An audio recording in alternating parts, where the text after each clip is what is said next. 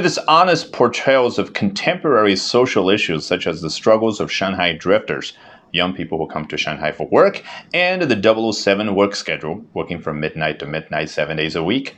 The series is a salute to young people who stay true to their aspirations.